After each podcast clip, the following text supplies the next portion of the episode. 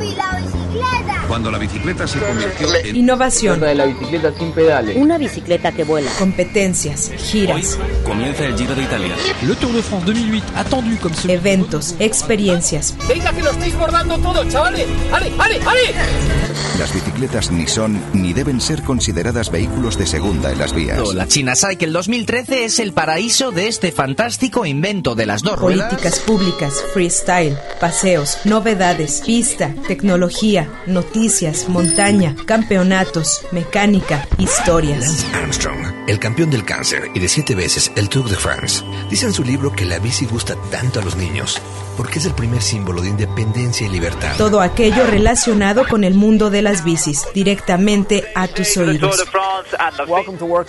Esto es La Vírula Radio, la revista bicicletera radiofónica de Radio Universidad. Bienvenidos. Gol de bicicleta e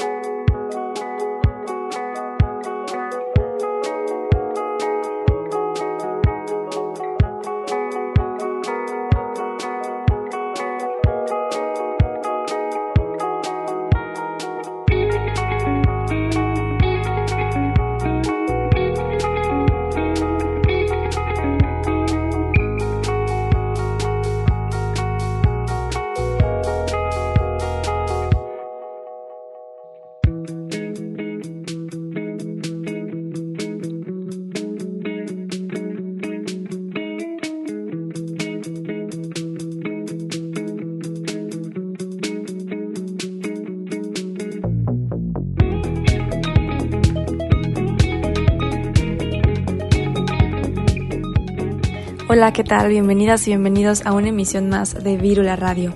Yo soy Grecia Hernández y bueno, les invito a que se queden aquí en la frecuencia de Radio UDG para platicar más sobre la ciudad y su movilidad en bicicleta. El día de hoy tenemos un programa especial. Eh, vamos a tener una mesa de diálogo con mujeres increíbles. Así que no se lo pierdan, quédense aquí porque se va a poner bueno. Acabamos de escuchar la canción Bici del álbum Brizar para Brizar de esta banda platense conformada por Santiago Sánchez y Federico Namara. La canción la pueden encontrar en Bandcamp, así como brizar.bandcamp.com para que, para que la escuchen. Saludos a todas las personas que nos escuchan desde Puerto Vallarta y en Ocotlán, donde nos retransmiten en el 107.9 de FM los sábados a las 7 de la tarde. Y bueno, como les decía, el día de hoy es un programa especial. Tendremos una mesa de diálogo sobre las mujeres, la bicicleta y los medios de comunicación. Para esto estaremos platicando con Daniela Suá de la revista Pedalea de Chile, con Lorena Romero de Biciactiva Radio en Colombia y Gabriela Ruiz de Cycle City de aquí de México. Así que no se lo pierdan y comenzamos.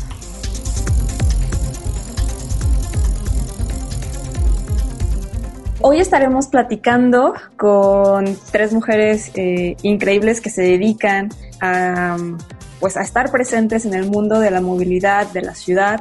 Y bueno, ellas son Lorena Romero, quien forma parte de Biciactiva Radio, Gabriela Ruiz, eh, quien es parte de la editorial de, de Cycle City en México, y Daniela Suau, eh, ella es periodista y activista en temas de movilidad de Chile. Olvidé mencionar que Lorena es de, de Colombia y bueno, vamos a estar platicando sobre eh, mujeres, bicicleta y medios de comunicación. ¿Cómo están, chicas? Muy bien, Grecia, muchas gracias por la invitación. Muchas gracias por la invitación, Grecia, y un saludo a mis compañeras del panel. Muy bien, eh, aquí viendo cómo está cambiando y la movilidad va a ser diferente después de todo esto. Entonces es interesante tener charlas de este tipo con ustedes. Sí, sobre todo eh, nos es bien eh, importante conocer las perspectivas de otras ciudades del mundo. y ver cómo nos estamos cómo nos estamos relacionando cómo nos estamos moviendo y sobre todo cómo estamos percibiendo cada día la ciudad eh, en tiempos de, pandemia. Eh, a mí se me hace muy interesante, ya lo he mencionado otras veces, cómo estamos otra vez añorando el espacio público, cómo estamos queriendo regresar a las calles, cuando antes pues casi casi nos metíamos a centros comerciales o a todos los lugares menos a la calle. Entonces, bueno, Esperemos que esta sea una, una buena charla y me gustaría empezar el primer bloque de, de comentarios y que se presentaran ustedes mismas en qué medios de comunicación trabajan o han trabajado o han colaborado, eh, su relación también con el activismo de, de, la movilidad, ¿no? Si han participado, sobre todo eh, el contexto de, de, movilidad en su ciudad, ¿no? Que nos compartieran esos aspectos aquí a, a los radioescuchas empezamos contigo. Las tengo así como por orden, Gaby, Daniela y, y Lorena. ¿Les late si lo hacemos así? Perfecto. Gaby, empezamos contigo.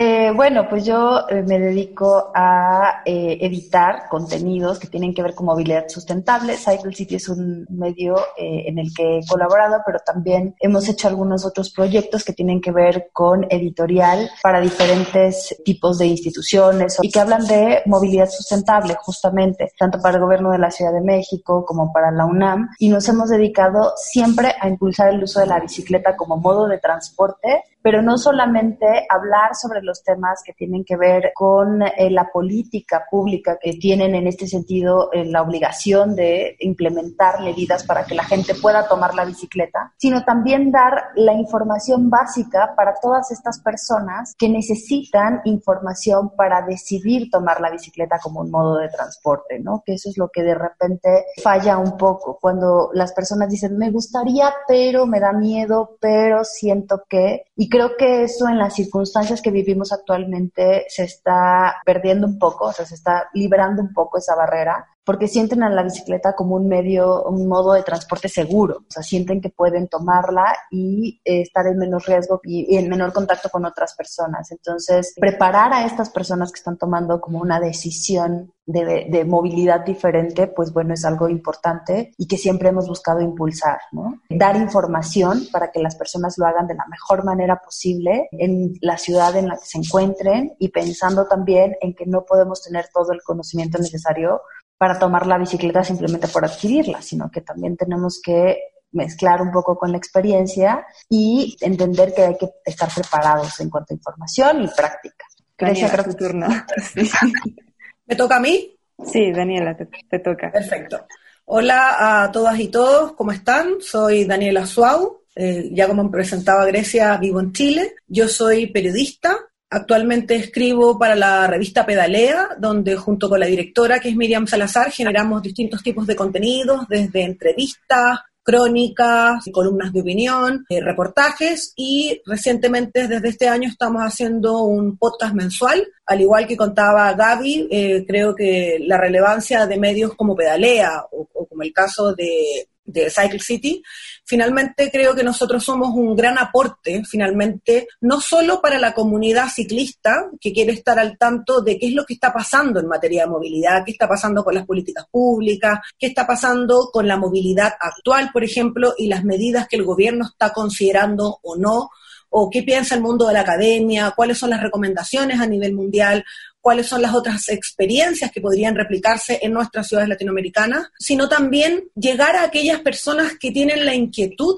de movilizarse en bicicleta. Algo que hemos visto, yo creo que a nivel global, me atrevo a decir, es precisamente un aumento del uso de la bicicleta, porque nuevamente la bicicleta eh, demuestra que es un medio eficiente y eficaz en situaciones de crisis como la que estamos viviendo, hay que entender, por lo menos un tema que conversamos mucho en Chile, que la cuarentena es un privilegio. No todo el mundo puede quedarse en sus casas. Hay personas que por su economía tienen que salir a diario y lamentablemente, porque soy una defensora del transporte público, por eso digo que soy activista pro movilidad sustentable más que ciclista urbana, eh, por el tema de la aglomeración, la gente le tiene miedo a usar el transporte público. Entonces, esas personas que tienen que moverse a diario y que podrían, por ejemplo, en radios menores hacerlo en bicicleta, nuevamente este medio surge como una posibilidad y sentimos en Chile, conversando con, muchas personas que trabajan en el ámbito, que va a haber un aumento de ciclistas. Ustedes ya sabrán, Chile viene de un proceso de estallido social que comenzó en octubre del año pasado y efectivamente ya tuvimos un auge de ciclistas en las calles porque se evidenció una problemática que ocurre muchísimo en Chile y es que el transporte se centra en uno o dos medios, que básicamente es el metro, ¿no? En subterráneo, y el transporte en superficie, que son las micros. Y mucha gente echó mano a esa bicicleta que por ahí no usaba hace mucho tiempo, o que solo usaba desde el ámbito recreacional y empezó a movilizarse en bicicleta. Entonces nosotros como pedalea sentimos también una responsabilidad de poder apoyar, acompañar y enseñar a muchas personas que quieren movilizarse en bicicleta y que hoy no saben cómo hacerlo. Y por otro lado, bueno, soy activista por movilidad sustentable, pertenezco al colectivo Muévete y en Chile eh, trabajé para el Foro Mundial de la Bicicleta que se hizo el año 2016, también como encargada de comunicaciones, siempre pensando en cómo desde mi profesión puedo aportar a un tema que me interesa muchísimo y en el que creo muchísimo, que tiene que ver con la movilidad sustentable. Perfecto. Gracias, Daniela. Eh, Lorena. Bueno, a todas y a todos, eh, buenos días aquí en Bogotá con muchísimo frío. Les cuento así rápidamente, no soy periodista, pero hago periodismo. Soy la directora de Biciactiva Radio. Ya casi la otra semana cumplimos cinco años vamos a celebrar todos juntos virtualmente.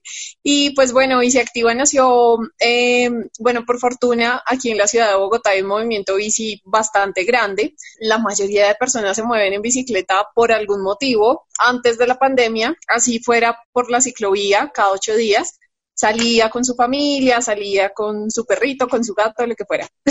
Acá realmente todo el mundo monta bicicleta. Bueno, ahora mucho más, pero más para ir a trabajar o para realizar otro tipo de cosas.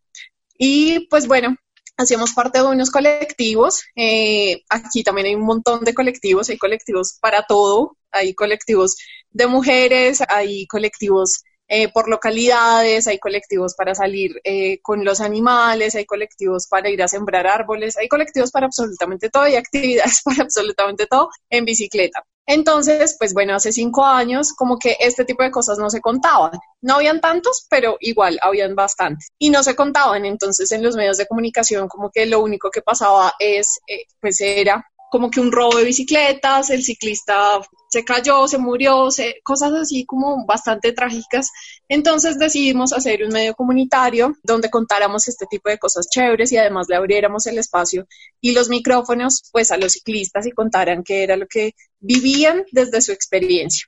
El lema de Bici Activa es hecho por ciclistas, eh, mm, pues tenemos un equipo de periodistas, yo soy la única que no es periodista, sin embargo queríamos era como contar desde la experiencia de los ciclistas, desde la experiencia de estar en la calle, de vivir todo lo que tenemos que vivir en la ciudad de Bogotá, que no sé si conocen, pero es un poco caótica, usualmente es bastante caótica, el aire es, es un tema bastante loco, aquí seguimos sin metro y eso genera también que mucha gente monte bicicleta. Entonces, pues abrimos el espacio, ya casi cumplimos años, ese es nuestro objetivo, que los ciclistas cuenten su experiencia y que generemos a través de la radio experiencias, eh, enlaces, que sepamos qué pasa en otras ciudades, que sepamos qué podemos dar también para que en Latinoamérica pues seamos mucho más bici. Y justamente Lorena has dado como en el clavo para la siguiente ronda de preguntas, que es la comunicación y los temas de movilidad, que creo yo son muy importantes eh, porque como ya hemos mencionado antes, los medios de comunicación han formado el cómo, cómo piensa, cómo habla la, gente, ¿no? ¿Qué es lo que cree y qué es lo que no cree? Entonces, de alguna manera, han educado a muchas generaciones de personas y me gustaría preguntarles precisamente cuál es la importancia de este tema de movilidad, ¿no? Haciendo un uso correcto del lenguaje para comunicarlo a la gente y cuál es la experiencia de dedicarse, ya nos eh, platicado un poco Lorena, dedicarse a la comunicación y a la bicicleta, ¿no? ¿Con qué se han encontrado? ¿Cuáles son sus experiencias? ¿Algunas historias que, que nos quieran contar? Gaby. Eh, sí, este es un tema muy interesante porque en la construcción de la opinión pública, los medios masivos de comunicación, por lo menos aquí en México, juegan un papel fundamental y no necesariamente de manera positiva o no siempre de manera positiva. Eh, ahora lo que estamos viendo es, simplemente la semana pasada tuve dos entrevistas para medios de comunicación tradicional y masivos donde eh, quieren saber sobre el uso de la bicicleta y quieren involucrarse un poco más en este proceso. Pero esto no significa que antes no haya habido una ausencia sobre la relevancia de la movilidad no motorizada en sus contenidos, ¿no? Y esto es algo que también hay una responsabilidad ahí en los medios al omitir toda esta información y al omitir todo este planteamiento en en el que deciden de manera consciente y voluntaria no hablar de estos temas o no entrar a la discusión de estos temas, ¿no? En México simplemente el 70% de la población se mueve en transporte público. En realidad las personas que tienen acceso a un auto privado son la minoría y es un privilegio claramente, pero no se habla mucho de lo que está sucediendo con las personas que tienen que tomar el transporte público, que está saturado, que tienen como todo esto eh, en contra para poder trasladarse de manera mucho más segura. Y hoy se ha puesto en discusión o se ha hablado sobre el tema de las aglomeraciones, saturaciones que siguen sucediendo, porque por ejemplo acá en México ya regresamos, eh, digamos, de manera paulatina a las labores, las personas ya pueden salir en horarios, algunas están yendo a trabajar, y bueno, claramente tenemos a todo el segmento que no tenía el privilegio de poder quedarse en casa. Y justamente pues esto también genera un ambiente diferente, ¿no? Ahora los medios se interesan en, en la bicicleta como modo de transporte, en cambiar las dinámicas y están retomando esto como un tema, ¿no? Les parece mucho más atractivo, pero esto no quiere decir que no haya existido una omisión histórica en cuanto a la movilidad sustentable. Yo publicaba en mis redes el día de ayer un tema súper curioso porque el Instituto de Geografía de la UNAM, por ejemplo, ha hecho el plan, eh, hizo el plan de movilidad en bicicleta hace algunos años y después hicieron el plan bici para la Ciudad de México y en alguno de los planteamientos de la investigación era como, bueno, Insurgentes, que es una avenida súper importante de la ciudad, tendría que tener una ciclovía. Hace un año eso era impensable. Hoy hay una ciclovía temporal, emergente, a lo largo de todo Insurgentes y se está planteando la discusión de que sea permanente. Entonces, ese tipo de acciones están tomando eh, la voz dentro de los medios de comunicación. Simplemente de que se instaló la ciclovía emergente ayer antier, se duplicó prácticamente el número de ciclistas que tomaban esta avenida que históricamente había estado o había aventado a los ciclistas fuera de ella por la dinámica, por la construcción, porque hay un metrobús, un BRT que pasa por ahí. Entonces, todo este tipo de cosas, los medios tienen que moverse mucho más rápido, cambiar sus dinámicas, no solo en cuanto al uso de la tecnología, sino también en su discurso con respecto a la movilidad y, la movilidad sustentable o la movilidad a pie, en bicicleta, que antes tenían, digamos, por fuera o que no lo habían considerado o que no estaban tocando el tema Entonces, hoy en día, digamos que toma un protagonismo especial por las circunstancias en las que estamos viviendo y que van a ser de ahora en adelante circunstancias muy específicas. Simplemente en México, la SEDATU, que, que se encarga de temas territoriales dentro del país, ya lanzó un documento hecho de la mano con activistas, activistas de bicicletas y de otros eh, como bicitecas,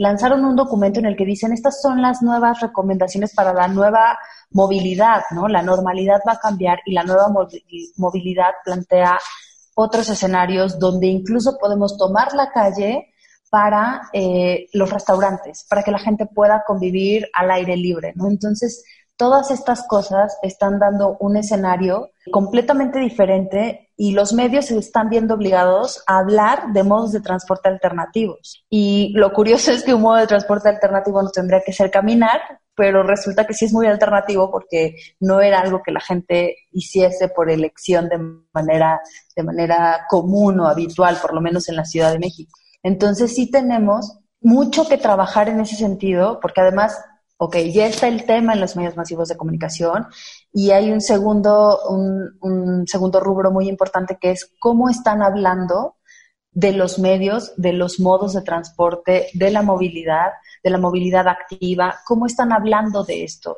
los medios tradicionales están muy lejos de todos estos conceptos y entonces ahora viene un ejercicio de reaprender el cómo vamos a construir el lenguaje y desde dónde. ¿no? En México tenemos dos casos importantes en, el último, en los últimos seis meses de personas que tienen acceso a medios masivos de comunicación, no voy a decir periodistas, pero sí presentadores de televisión que abiertamente han dicho a los ciclistas hay que matarlos, a los ciclistas hay que atropellarlos, o sea, que eso es algo gravísimo gravísimo y han salido avanti de todo el escándalo eh, porque realmente no hay algo que regule esto ni que, ni que los cuestione sobre por qué lo estamos diciendo, ¿no? Entonces, sí hay un ejercicio en cuanto al qué tenemos que decir, cómo tenemos que decir, y los medios tradicionales tienen que reaprender el cómo son las dinámicas de movilidad y darle su lugar a los medios que históricamente habían sido relegados. En México, la bicicleta nunca había sido un vehículo protagónico. Hoy si hacemos seguramente un balance scorecard de lo que está pasando en los medios,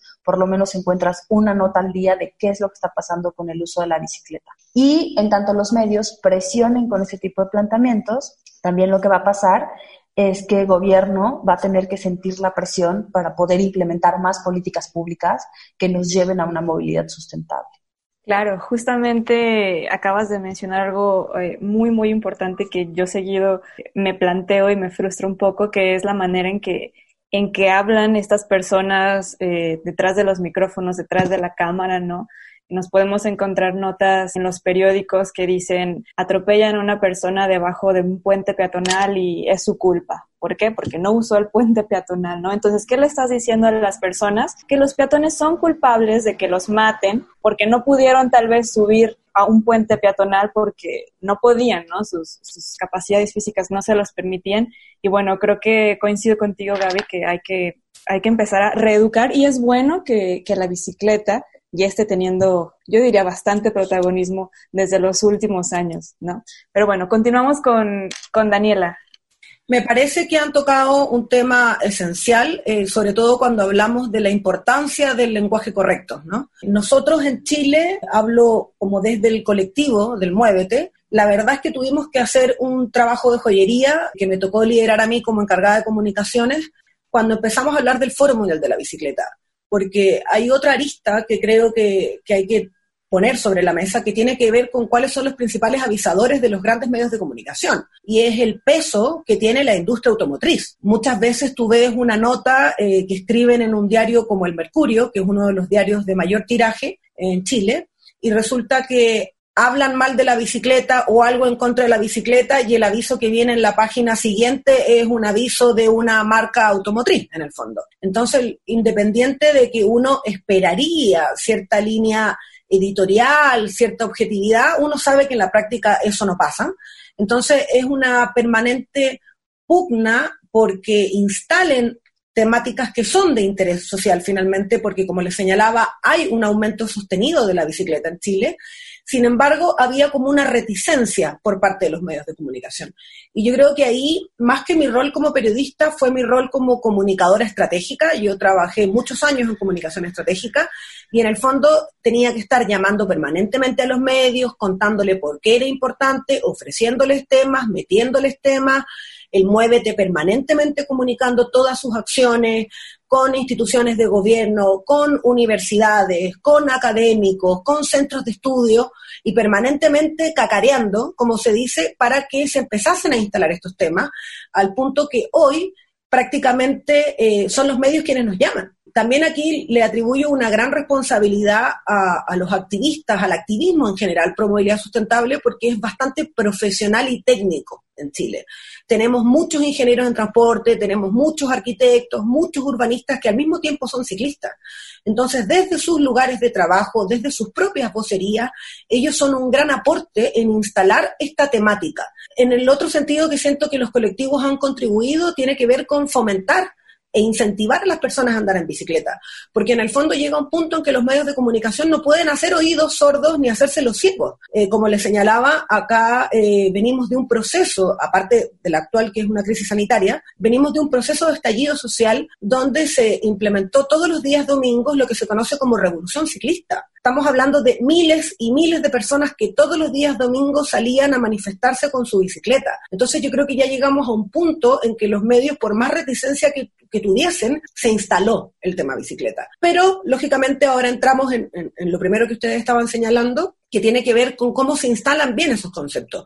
Estamos acostumbrados a murió ciclista. No, no murió ciclista, no, no se murió solo, lo mataron o accidente eh, con un ciclista. No, no fue un accidente. Un accidente es algo que tú no puedes evitar. Y está demostrado que en los siniestros viales la mayoría de las conductas son evitables teniendo una conducta responsable y que el principal factor de riesgo es la velocidad. Entonces no fue un accidente, fue un siniestro. Y yo creo que, que, son pequeños detalles que de repente la gente dice, oye, qué majaderos, pero de verdad es importante hacerlo porque no son cifras las que estamos perdiendo, son costos en vidas humanas de personas que estamos perdiendo por irresponsabilidad de los usuarios. Entonces creo que desde los medios de comunicación, pro movilidad, en los que por lo menos me ha tocado a mí estar, creo que es sumamente importante eh, liderar de alguna forma esa lucha, porque es una forma de cambiar la perspectiva de la ciudad y la forma en que vemos las cosas que ocurren a nuestro alrededor. Por ejemplo, eh, también dentro del Mercurio, también hay otros medios, porque yo ya creo que tienen como un hábito y simplemente como que no ven, es, como el machismo, no, no, no se dan cuenta que tienen prácticas machistas porque no se quieren dar cuenta, ¿no? Finalmente, es, yo siempre hago este paralelo que a mucha gente le incomoda, pero es como el casco es como la minifalda en la mujer. Murió porque iba sin casco, la violaron porque iba con minifalda. Y perdón, creo que tenemos que aprender a, a ver el otro lado, en el fondo, entender quién es el que está perpetuando el daño y dejar de culpar al usuario que puede ser más vulnerable, porque también yo soy una convencida de que no somos vulnerables, somos vulnerables en términos comparativos sobre otro que ejerce un poder una fuerza y una velocidad mayor. Pero creo que en esa construcción del lenguaje también es muy importante que nosotros hagamos ese enfoque que a nosotros nos pasó, lamentablemente hace ya más de un año perdimos a una ciclista en una infraestructura vial de alto estándar, porque ¿qué evidenció eso? Que finalmente el exceso de velocidad que cometió un automovilista ocasionó un siniestro concatenado y mataron a una ciclista que iba con todos los implementos de seguridad. Entonces, ¿qué te demuestra eso finalmente? Que tú puedes ir vestido como Iron Man, si quieres, pero finalmente si no se respeta la velocidad, si no aprendemos a convivir en la ciudad, vamos a seguir siendo víctimas de este tipo de siniestros. Y como les señalaba, en los medios te enfrentas a una nota de un medio como Pedalea, por ejemplo, o New Indie, de, quien también soy editora, que dice el aumento de, no sé, bici estacionamientos en Holanda debido al auge de la bicicleta. Y te encuentras la misma nota en el Mercurio, los problemas que ocasiona el exceso de bicicletas en Holanda. En Santiago se implementó el plan centro y se habilitó muchos ejes peatonales y también de ciclovías y también una nota, el aumento de ciclistas, como que ha mejorado el plan centro, la gente puede eh, participar, experimentar una experiencia distinta en la ciudad que sale el otro medio, el caos vehicular que ocasiona la ciclovía. Entonces, efectivamente, te enfrentas a dos miradas totalmente distintas y desde ahí yo considero que los medios de comunicación en los que nosotros trabajamos tenemos un rol sumamente importante que también debemos aprovechar precisamente por la integración que tenemos actualmente, bueno, ya desde hace mucho tiempo con las redes sociales, que nos permite tener una voz que antiguamente no teníamos. Claro, justamente ahorita eh, me puse a pensar en que estamos viviendo precisamente aquí en la ciudad algo parecido eh, con discursos a favor y en contra de ciclovías emergentes que se están dando aquí en la ciudad. ¿No? Hay medios que se portan totalmente eh, a favor de las ciclovías y de los ciclistas, pero hay medios que también son muy tendenciosos y entonces los opositores se sienten respaldados por esos medios de comunicación y a nosotros los activistas, los ciclistas, pues nos parece totalmente frustrante ¿no? Que se siga reproduciendo este, este apoyo a, prácticas que ya deberían estar muy normalizadas en, en la ciudad, como son la implementación de, de las ciclovías. Continuamos con, con Lorena.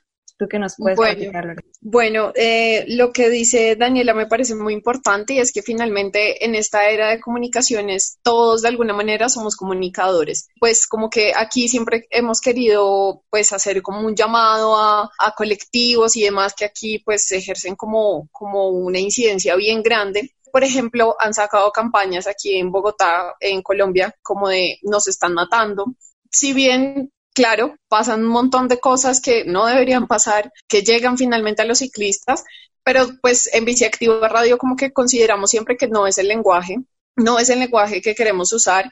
Si bien hay que hacer incidencia, hay que hacer fuerza, presión, hay que hacer campañas, hay que hacer alianzas, lo que haya que hacer para que menos ciclistas pues visión cero, realmente que hayan cero ciclistas que tengan accidentes, que pues fallezcan en, accidentes viales, pues tampoco es de nuestra parte, eh, pues como que no está bien que hablemos de esa manera. Entonces, pues creo que creemos aquí en Bici Activa que el lenguaje realmente es muy importante.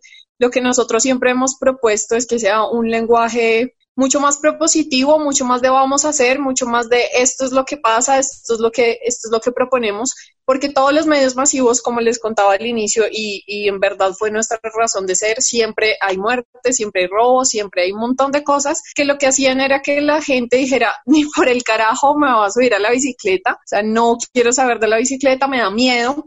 Y bueno, pasa algo además aquí en la ciudad de Bogotá, imagino que en, muchas, y es que la mayoría de, de, ciclistas son hombres. Entonces es un espacio tan, tan, tan masculino, pues todavía genera un montón de retos adicionales para las mujeres. El año pasado en Bogotá firmamos eh, junto con varios colectivos de mujeres mm, un pacto que se llamó 50-50.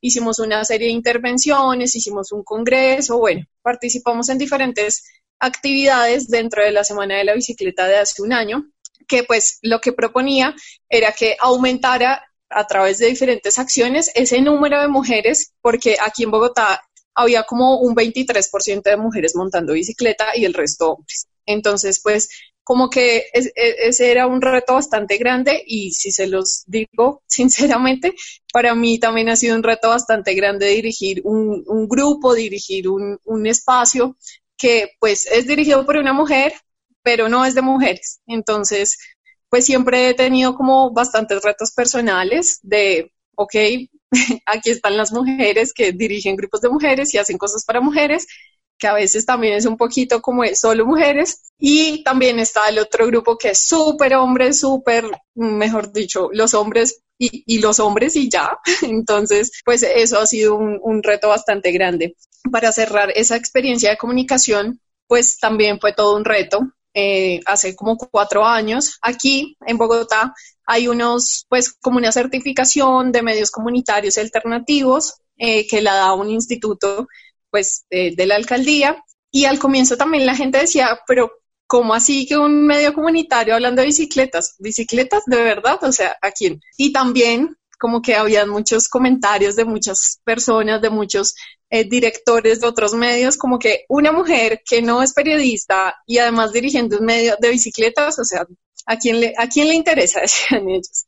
Pero pues bueno, como que ha sido todo un trabajo, lo, lo más juicioso que hemos podido, para que esto también como que vaya tomando un poco más de fuerza y, y se vaya visibilizando y al día de hoy realmente digan, oiga, sí es importante hablar de bicicletas. Claro que sí, gracias por, por sus comentarios, por sus intervenciones. Eh, creo que las tres podemos eh, coincidir en algo y en la, que es la importancia del lenguaje y cómo comunicamos esas, esas ideas y las ganas que tenemos de que más gente utilice la bicicleta como modo de transporte. Vamos a concluir este primer bloque y después del corte eh, continuamos platicando aquí en este panel de eh, mujeres, bicicleta y comunicación. Vamos a un corte de estación y regresamos con más aquí en Virula Radio. Acompáñanos con tu bicicleta. Continúa la Virula Radio. Estamos de regreso aquí en Virula Radio. Les recordamos que estamos platicando con Lorena Romero de Biciactiva Radio, Gabriela Ruiz de Cycle City y Daniela Suau, que ella es periodista y activista en la revista Pedalea y New Indie. Seguimos con esta charla de mujeres, movilidad y todo lo relacionado a la ciudad. Y bueno, en este bloque, chicas, me gustaría que platicáramos ahora sí de, del tema de, del género y, la movilidad. Me gustaría que nos contaran cómo ustedes piensan que se relaciona este tema de, de, la movilidad de la ciudad, del entorno urbano, con ser mujer, ¿no? Cómo se relaciona también la bicicleta con la lucha feminista, porque creo que siempre ha sido un icono de la, de la emancipación. Bueno, ya sabemos un poco de la historia de la bicicleta, pero hasta la fecha lo sigue siendo, ¿no? Tú le preguntas a las mujeres eh, qué es lo que sienten al andar en bicicleta y te van a decir libertad. ¿no? Entonces, para ustedes, ¿qué significa que siga siendo o que se siga relacionando con, con la libertad? Y también sus pensamientos, sus opiniones sobre cómo hacer una ciudad con perspectiva de género en cuestiones de, de la movilidad. Gaby, ¿tú qué, ¿tú qué nos dices? Bueno, ese es un tema bastante interesante, el tema de la libertad, porque yo siempre he creído que va mucho más allá de un tema de libertad y que tiene que ver también con un tema de que se percibe como seguridad, por lo menos en México. Las mujeres, o sea, más allá de llegar a ser libres a, libres a través del uso de la bicicleta, lo que han tenido que vivir es un tema de cuidarse todo el tiempo y la bicicleta ha sido una herramienta que permite es, de repente hace algunos años en una colectiva feminista a la que pertenecía, coincidíamos todas en justamente el tema de por qué prefiero la bici sobre el transporte público, porque nadie me va a tocar sin mi permiso, porque nadie me va a violentar, porque voy sola, porque prefiero tomar a la una de la mañana mi bicicleta y rodar hasta mi casa que tomar un Uber o tomar cualquier cosa que tenga un taxi, algo que tenga que ver con una movilidad donde me voy a exponer a que otras personas se me acerquen. Entonces, antes de llegar a la libertad, creo que siempre ha sido un tema de seguridad y de mantenerte como en control de tu propio movimiento dentro de la urbe. Y eso es algo que no te lo da ningún otro medio eh, no motorizado el tener la seguridad. Muchas de nosotros hemos caminado a casa en la noche con las llaves en la mano, ya sabes, a modo de herramienta por si alguien se nos acerca, poder golpear, poder, porque te da miedo este entorno que no ha sido nada fácil, cada vez es más hostil y yo sí creo que entre más demandamos derechos y participación social, la hostilidad se incrementa porque no solamente hay una agresión en, en la calle con los extraños, sino también de nuestros propios entornos. Y eso tiene que ver con la forma como se verbalizan las cosas, ¿no? Lo que decía Daniela de la normalización del machismo, pues es algo que está en nuestra casa, en nuestro día a día, y es un ejercicio constante de visibilizar que estas cosas están sucediendo y que, o sea, ya ahorita no hay una, o sea, antes de que empezara en México, por ejemplo, todo el tema de el confinamiento y que se declarara una pandemia que ya había llegado a nosotros y demás, aquí el estallido social de las mujeres por derechos contra los feminicidios era algo que estaba en un auge importante llegamos a este tema de emergencia sanitaria y todo, digamos que de alguna manera se silencia, se pierde y entonces incrementan el número de violencias en los hogares, eh, ya al no poder salir y estar atrapada con tus agresores se vuelve como un tema súper importante. Entonces, yo creo que antes de llegar a la seguridad, a la libertad, la usamos como una herramienta de seguridad para defendernos de los entornos que nos parecen más hostiles. Eh, simplemente en México, y para no tomar demasiado tiempo, la mayoría de los viajes en las ciudades los hacen mujeres por temas que no tienen que ver ir a trabajar y a la escuela. O sea, son pequeños mandados o cuidado de otras personas, de, los más, de las personas más pequeñas, de las personas adultas mayores. Entonces, en realidad, la ciudad tendría que ser nuestra y no lo es. La ciudad tendría que estar diseñada para nosotros como mujeres que atendemos muchas acciones en el día a día y no lo es. Nos acompañamos de otras personas y si no tenemos un vehículo motorizado, pues puede volverse muy complicado. Entonces, todas estas cosas al final del día se visibilizan en la movilidad y la bicicleta es una herramienta que puede ayudarnos con eso. Y bueno, no quiero entrar en la parte de los detalles más sencillos como de cómo eres mujer y así vestida andas en bici, cómo eres mujer, que ya eso es parte del prejuicio, pero sí ha sido una herramienta de empoderamiento, pero porque queremos estar más seguras y queremos poder hacer cosas por nosotras mismas. Y la bicicleta ayuda con ese ejercicio de reencontrar esa, esa seguridad en, en la calle y en la urbe. Gracias, Gaby. Daniela. Yo personalmente considero que nuestra experiencia en la ciudad hay que entenderla como una reproducción de la vida social, una reproducción de las inequidades de género, de las desigualdades sociales, ¿no? La segmentación, en el fondo. Entonces, la experiencia de nosotras como mujeres no escapa a eso. La segregación que vivimos en la ciudad es algo que, que se reproduce en el fondo. Eh, nosotros lo estamos comentando mucho en Chile, que tiene que ver con finalmente lo que ha hecho la pandemia en un país como Chile, que tiene una desigualdad territorial muy grande, es que ha agudizado ha evidenciado esta desigualdad que ya teníamos como país. Finalmente la pandemia no muestra más que la real cara que vivimos, en el fondo, en términos territoriales. Y en género pasa exactamente lo mismo. En mi experiencia personal, creo que tengo una muy buena experiencia eh, como mujer en bicicleta, pero tampoco eh, soy ciega en reconocer que yo pedaleo desde muy pequeña, desde muy joven. Entonces, siento que hubo muchos prejuicios, hubo muchas experiencias que yo siento que pasé por alto y me pasa eh, lo mismo que señala Gaby y que también hemos conversado en Chile con muchas compañeras ciclistas y tiene que ver con que yo me siento más segura a las 3 de la mañana, si estoy en un lugar, tomar mi bicicleta o si no ando en mi, bicicleta, tomar una bicicleta pública y llegar a mi casa que exponerme a subirme a un bus, por ejemplo, de noche sola o encerrarme en un taxi y exponerme a una mala experiencia. Pero también reconozco que conversando con otras mujeres, con, con otros colectivos feministas, yo soy feminista, eh, muchas mujeres no tienen esa misma percepción. Entonces yo creo que por más que nosotros impulsemos la bicicleta, le mostremos los beneficios de la bicicleta, hay que entender que su experiencia en la calle como mujeres no ciclistas no es la misma que nosotras tenemos y en general no hay una perspectiva de género en la ciudad, principalmente por un grave problema y es que las mujeres no estamos necesariamente en la toma de decisiones. La ciudad como reproducción de esta vida no reproduce las necesidades de movilidad que tenemos las mujeres. Entonces yo creo que primero hay que entender eso. Porque, por ejemplo, yo siempre he dicho que, que, yo no soy una usuaria habitual de ciclovías. A mí me gusta andar por la calle porque tengo otra perspectiva del derecho a la ciudad. Sin embargo, yo entiendo la importancia de esta infraestructura para que muchas más personas se sientan seguras, como un elemento atractivo para atraer a más personas al uso de la bicicleta, pero también porque hay muchas mujeres que se sienten efectivamente más seguras en, la, en esa infraestructura y es por eso que es tan importante la perspectiva de género en la ciudad, que hayan mujeres en la toma de decisiones, que las y los urbanistas no sean las únicas personas que toman las decisiones en la ciudad. Hay que dejar de ver el urbanismo y la arquitectura como una ciencia de expertos. Hay que integrar la experiencia de usuario y hay que integrar la perspectiva de género. Y creo que eso inevitablemente conlleva a que estemos mujeres en las tomas de decisiones. Personalmente sí creo que la bicicleta es una herramienta, eh, es un vehículo que nos otorga libertad, pero creo que para poder contagiar a más mujeres, a más personas en general,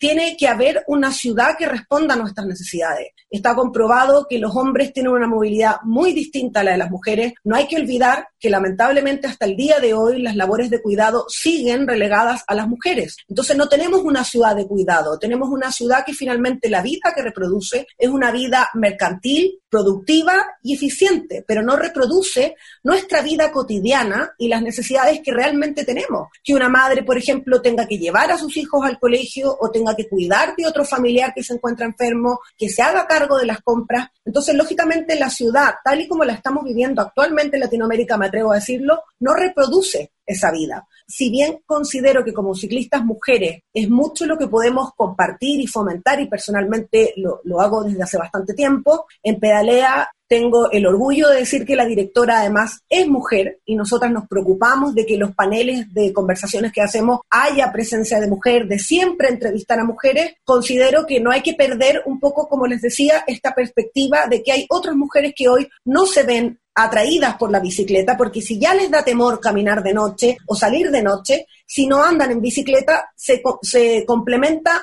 otra preocupación, que me lo han dicho muchas mujeres. Yo no sé ni andar en bicicleta y me voy a atrever a ir a las 3 de la mañana. Entonces creo que también puede haber este paso anterior que tiene que ver con cómo planificamos y contamos con infraestructura de cuidado y que sean infraestructuras seguras, espacios públicos donde de verdad las mujeres nos sintamos seguras.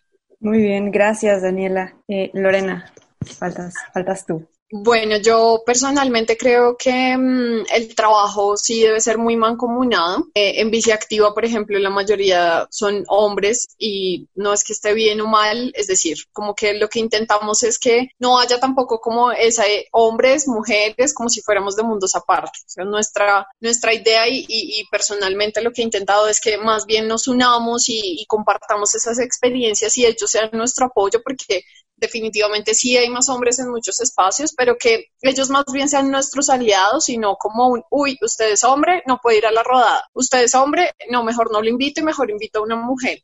O sea, más bien como que, como decimos acá, nos hagamos pasito y, nos acompañemos y seamos aliados. Esa, esa personalmente ha sido eh, mi idea. Como les contaba anteriormente, el espacio bici es mucho más masculino, o sea, un setenta y tantos por ciento, pues hasta que no tengamos una igualdad, un 50-50, pues está muy difícil que hablemos pues en, términos igualitarios. Es decir, que cuando ya tengamos ese 50-50, ya podemos decir, ok, dejamos de hacer un poquito más acciones para las mujeres y trabajamos es por la bicicleta, pero hasta que eso pase, pues sí tenemos que hacer acciones que estén enfocadas a las mujeres, tenemos que visibilizarlas mucho más porque pues requiere más apoyo en este momento eh, el tema de mujer y género en la bicicleta. En la ciudad de Bogotá, por ejemplo, muy pronto, el siguiente mes, va a ponerse en marcha un acuerdo distrital que delega, que pone en cada localidad un consejo local de la bicicleta. En este momento, por ejemplo, no hay muchas mujeres que se hayan inscrito y pues bueno,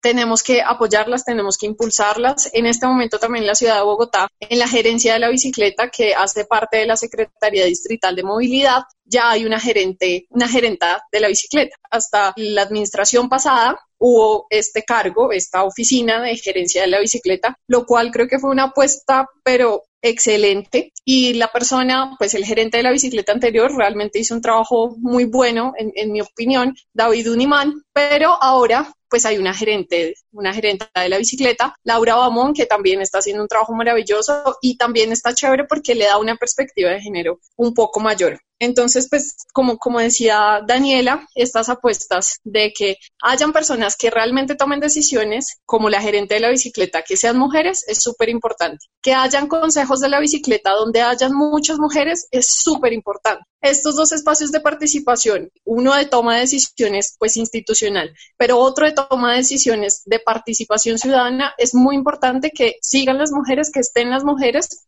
y bueno, nuestra apuesta ahora es como visibilizar un poco más a través de, de Bici Activa para que estas mujeres se den a conocer, para que entre ellas hagan, hagan match y digan como, oiga, usted tiene esta problemática en su localidad, yo tengo esta en la mía, unámonos o qué hacemos o inventémonos algo y trabajemos juntas. Creo que la apuesta sí es un poco más de, ok, hay que, hay que trabajar con enfoque de género, pero tampoco como hacer aparte a los hombres o usted como es hombre, no, sino pues que trabajemos juntos y trabajemos por la bicicleta. Gracias chicas por sus, sus opiniones y comentarios. Ahora, manera de conclusión y con un minuto a cada quien, eh, me gustaría que nos compartieran y nos platicaran para ustedes cómo va a ser esta nueva normalidad cada una en, en su ciudad. Eh, bueno, yo creo que eh, tenemos que repensar la forma como nos movemos, la forma como nos comunicamos y la forma como vivimos nuestro día a día. O sea, realmente los cambios van a ser eh, abrumadores porque esto es real, o sea, no estamos preparados para lo que, para lo que vamos a tener que, que experimentar de ahora en adelante. Entonces tenemos que empezar a cambiar nuestros hábitos y esos hábitos tienen que apuntar siempre a una vida mucho más saludable, mucho más sustentable, porque si no va a ser insostenible. ¿no? Vamos a tener mucho que atender eh, el tema de movilidad, sobre todo, por ejemplo, en la Ciudad de México, es una deuda ya pendiente el tema de la movilidad y la atención hacia el transporte público y hacia los modos eh, sustentables o la movilidad activa. Entonces, eso tiene que cambiar el cómo nos movemos y el a dónde vamos a trabajar, cómo vamos también. Muy bien. Daniela, tu turno. Yo creo que hay que tomar el aprendizaje que nos está dejando esta pandemia precisamente y como señalaba en el punto anterior, creo que tiene que ver con esta ciudad que reproduce la vida de las personas. Creo que tenemos que repensar la planificación de nuestras ciudades, atacar precisamente aquellas desigualdades que hoy estamos viviendo y comprender que por volver a una nueva normalidad, porque ya estamos escuchando a muchos expertos que señalan que la normalidad como la conocíamos propiamente tal probablemente nunca vuelva, entonces tenemos que repensar estas ciudades del cuidado. Yo considero que es sumamente importante que en esa perspectiva realmente se tome en cuenta la experiencia de usuario, de las y los hombres que caminan la ciudad, que conocen sus territorios, que conocen cuáles son sus carencias, cuáles son sus problemáticas y dejar de reproducir estas ciudades como estandarizadas finalmente, que lo único que han hecho es reproducir una desigualdad y una segregación que hoy nos está teniendo altos costos porque finalmente el hacinamiento, por ejemplo, está demostrando que finalmente también ha sido un factor de mayor contagio. Entonces, ¿cómo la ciudad responde a esa nueva necesidad que vamos a tener de ciudades del cuidado? Personalmente creo que tenemos que analizar todas las desigualdades que hoy estamos viviendo y ver cómo desde la planificación territorial podemos responder a pensar en ciudades que de verdad reproduzcan la vida y las necesidades de las personas, atacando las desigualdades. Estoy muy de acuerdo contigo, Daniela. Lorena, ¿tú cómo, cómo cerrarías este, este bloque? Bueno, yo creo que en la ciudad de Bogotá se ha hecho un buen trabajo. A mí me enorgullece mucho el tema de la ciclovía aquí en la ciudad. Es, es un tema bien interesante, es un ejercicio ciudadano súper chévere, que de hecho nació desde el, el, movimiento ciudadano luego se adaptó en la institucionalidad y siempre se ha apoyado por, por, pues por todos los colectivos y demás. En la ciudad, desde que empezó la cuarentena, se ampliaron las redes de ciclovía, las de ciclorruta están ahí como ya en, en, en trámite y pues estas redes de ciclovía que inicialmente eran solo para la cuarentena, pues se van a dejar muchas permanentemente. Por ejemplo, hay un corredor que es el corredor de la séptima que atraviesa casi de lado a lado la ciudad y este corredor era un corredor súper, súper riesgoso para los ciclistas. Se murieron varios, varios eh, de nuestros ciclistas ahí, porque pues e, el, tema del tráfico es bien complicado. En este momento y desde que empezó la cuarentena se puso una ciclovía temporal que creemos que la van a dejar permanente. En verdad ha sido maravilloso. Entonces, pues creo que en esos términos Bogotá va muy bien. Sin embargo, pues creo que el reto muy, muy grande de Bogotá es el sistema de transporte público que algún día tengamos metro. Y además el tema de, del aire. La contaminación acá es absurda. Entonces, pues creo que son los, son los dos retos muy grandes de la ciudad. Yo estoy convencida que el día que tengamos metro la gente se va a bajar mucho de los, de los carros porque pues los trancones acá son absurdos. Pero en cuanto no tengamos metro, realmente creo que el, el tema en Bogotá no, no, no va a mejorar mucho, aunque sea mucha la gente que se monta en la bicicleta y aunque realmente aquí sí tenemos pues ligera facilidad de hacerlo. Pero hasta que no tengamos metro y hasta que la calidad del aire no mejore, creo que pues no, no, no va a haber mucho cambio. Creo que podemos coincidir en que las ciudades definitivamente tienen que repensar la manera en que se están planeando, para quienes están haciendo, ¿no? Estamos viendo muchísima eh, desigualdad, tanto en el tema de movilidad como, como en otros, ¿no? Ya lo mencionaba Daniela, que el hacer cuarentena es un privilegio. Poder quedarte en casa no es para todas las personas así como el, no, el tener coche no es para todas las personas, ¿no? Entonces creo que ya se ha hablado muchísimo en otros webinars y foros y reuniones de Zoom, pero es urgente la situación de las ciudades y la movilidad. No podemos permitir o seguir permitiendo que se sigan planeando ciudades desiguales en donde las personas no tengamos los mismos derechos, ni al movernos, ni, ni al trabajar, ni, ni en otros aspectos. Chicas, les quiero agradecer mucho que hayan estado compartiendo aquí con la audiencia de, de Radio UDG sus experiencias, cómo, cómo se vive la movilidad en cada una de sus ciudades y pues nada, muchas gracias chicas. Muchas gracias. A ustedes. A ustedes, gracias, Virula. Muchas gracias por la invitación y excelente conversación con las compañeras. Un gusto verlas, aunque sea a distancia, eh, y encontrarnos en estos espacios. Un abrazo enorme para todas. Igual ustedes, esperemos seguir platicando en el futuro. Les recordamos que, que esta grabación va a quedar en Instagram y en nuestro podcast para que por ahí también lo compartan. Muchas gracias a las personas que, que nos están escuchando aquí en, en Virula Radio. Y bueno, esto fue todo por hoy. Yo soy Grecia Hernández. Un agradecimiento a nuestro productor Sebastián Cecillón que está detrás de todo esto, organizando, grabando aquí la sesión. Y bueno, gracias y recuerden, pedalen con frecuencia. J'ai utilisé le vélo toute ma vie. J'ai utilisé le vélo pour aller au travail. Seguiremos pedaleando esta revista bicicletera con más información en nuestra siguiente emisión. Hasta la próxima. Que aquí aprendí a andar en bici. Cuando al final del día descubrimos que entre pedal y pedal dejamos mucho de nosotros mismos con tan solo dirigir su curso al destino más acertado. Pedaleando, pedaleando, salí de mi